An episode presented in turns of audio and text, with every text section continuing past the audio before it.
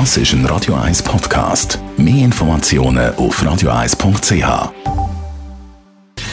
Gesundheit und Wissenschaft auf Radio 1. Unterstützt vom Kopfwehzentrum Irlande Zürich. www.kopfwww.ch Einfach mal abgesehen von der Tatsache, dass es ganz viel wunderbare, melancholische, sogar deprimierende Songs gibt in der Pop- und Rockkultur, hat man herausgefunden, dass melancholische Songs gut sind für unsere Gesundheit.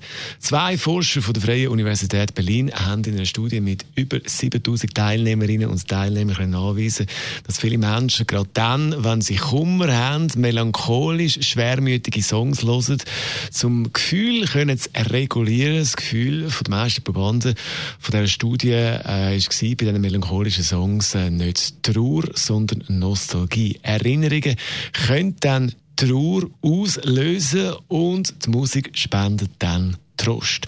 Und in diesem Song da singt Mick Hucknall, Sänger von der Band Simple Red.